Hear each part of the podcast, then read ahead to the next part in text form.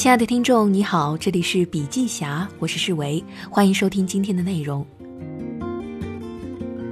新冠疫情接连带来黑天鹅扎堆，海外大众恐慌囤纸，处于巅峰的美股四连熔断，全球股市震荡不止，不确定正成为新的常态。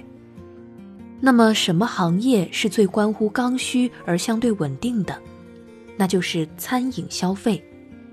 生活要继续，餐饮和大消费关乎我们一日三餐，生活必须。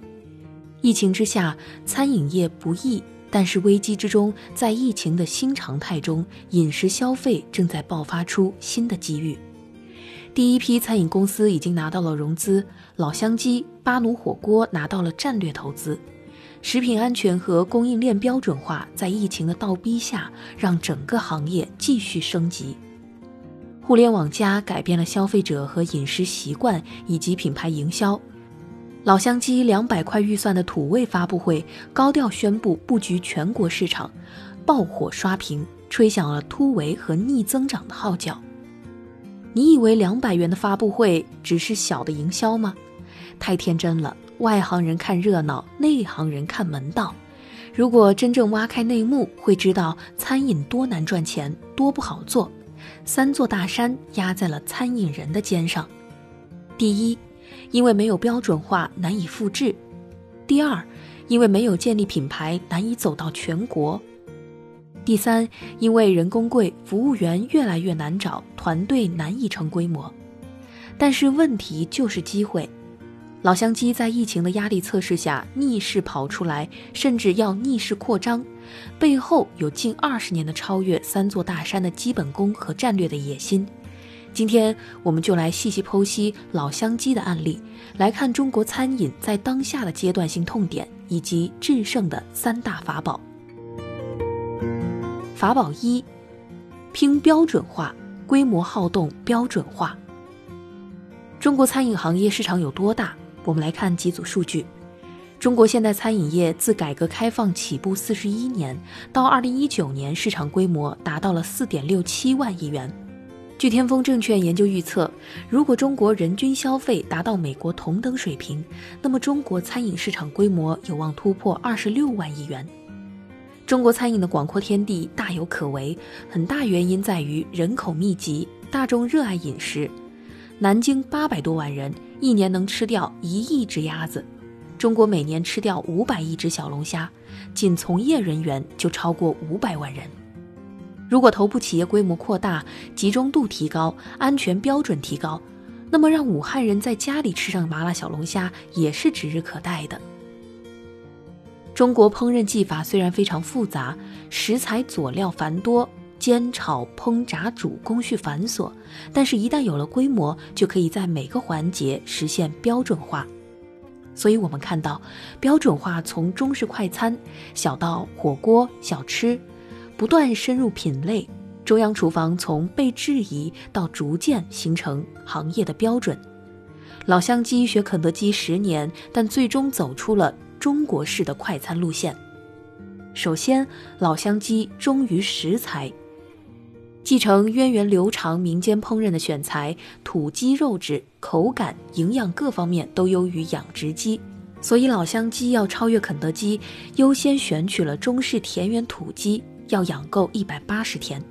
无论是主食材还是佐料调料，挑选最优质供应商，把土鸡从喂养到供应都全面的把控。其次，老乡鸡采用央厨加快餐战略。因为确定了标准化的路线，而且从二零零八年就建立起自己的中央厨房，老乡鸡没有急着扩张，而是制定了一系列早餐战略、外卖战略、多品项战略，做大快餐。五年时间，老乡鸡在安徽的门店数量做到了所有洋快餐的两倍，全国其他快餐品牌也没有进入安徽。一年三百六十五天，有消费者甚至在老乡鸡吃两百多天，甚至是三百天。父母辈可能觉得不可思议，快餐怎么可能一年吃三百天？麦当劳一年吃三百天试试看，但中式快餐却可以，因为蔬菜禽肉搭配得当，汤汁鲜美有营养，老乡鸡就是做到了。最后，老乡鸡做到了标准流程加透明厨房。中餐是一门手艺，而往往长久以来都是老师傅的独家手艺。但是现在有了开放透明的厨房，你不仅可以近距离看到汤汁、肉色，似乎能闻到香气，而且关键是吃的安心。安心二字是老乡鸡在疫情之后斥资打造透明厨房、升级整套制作流程的终极目标。细节到餐具的五道洗涤工序，所有工具色标管理分区，每张餐桌消毒。疫情期间的卫生标准完全可以作为行业参照标准。鸡汤暖心而且安心。法宝二，拼品牌化，品牌垄断心智。中国源远流长的饮食文化根植于地域特色，一方水土就有一方特产，就有一方美食。中国餐饮界曾在2015年掀起过改名风潮，简单的说就是具体化。阿五美食郑州所有店更名为阿五黄河大鲤鱼，巴奴火锅更名为巴奴毛肚火锅，裕丰美食改名为裕丰汴京烤鸭，而肥西老母鸡却在2012年就把肥西老母鸡改成了老乡鸡，这是为什么呢？因为老乡鸡的版图不只是鸡，更是中国快餐；不只是安徽，更是全国。老乡鸡要成为中式快餐第一的第一步，是从地域杀向全国市场，征服全国人民的心和胃。肥西老母鸡更名的决定最痛苦，因为肥西老母鸡在安徽许许多多的老顾客心中就是难以量化的品牌资产。但是壮士断腕之后，当年的利润增加了二点五倍。为了更名，物料、门头、服装、碗具等全部都换了，花了两千万。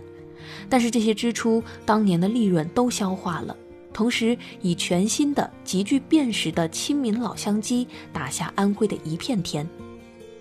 安徽最大成为第一阶段的认知定位，把隐性市场优势转化成了消费者语言，成为 C 端的认知优势，蓄势待发。和当下疫情相似。疫情流感的问题曾让老乡鸡走到生死存亡的关头，当时高管都劝说董事长束从轩放弃老母鸡这个定位，而直接改成快餐。束从轩否定了这个战略，其实承担起更大的责任和风险，却能把单品的心智站位做到极致，坚定不移地走单品战略，才让老乡鸡成为了老乡鸡，而不是让人吃过一次就忘掉的快餐盒饭。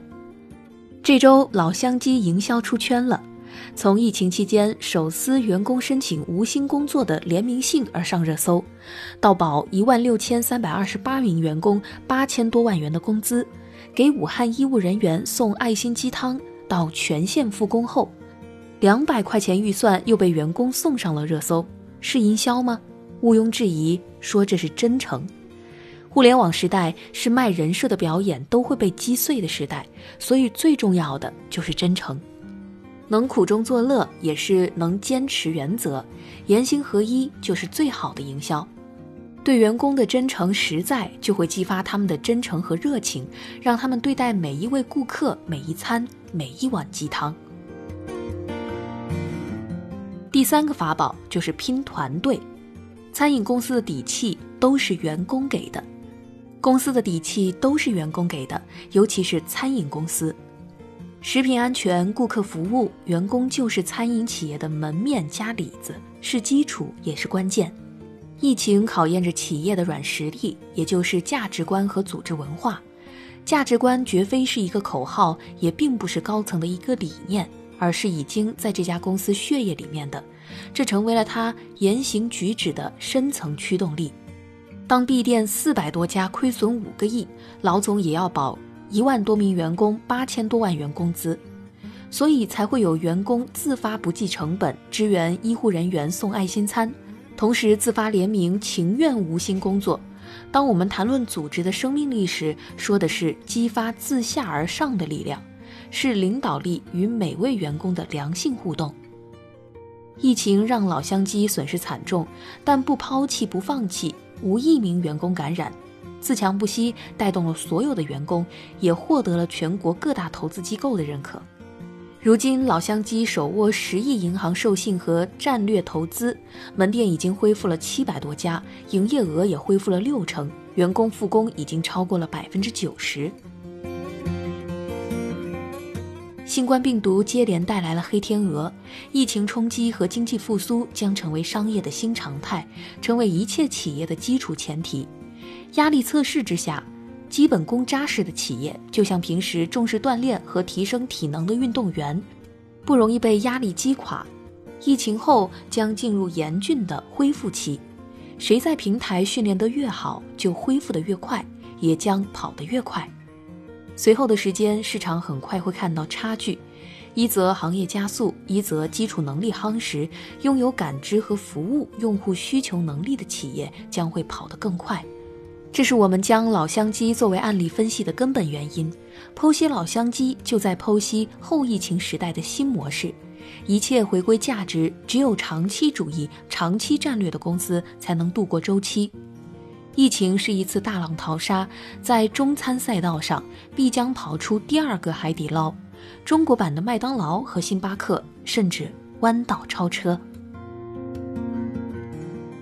那好了，以上就是今天的所有内容，感谢您的收听，我们明天再见。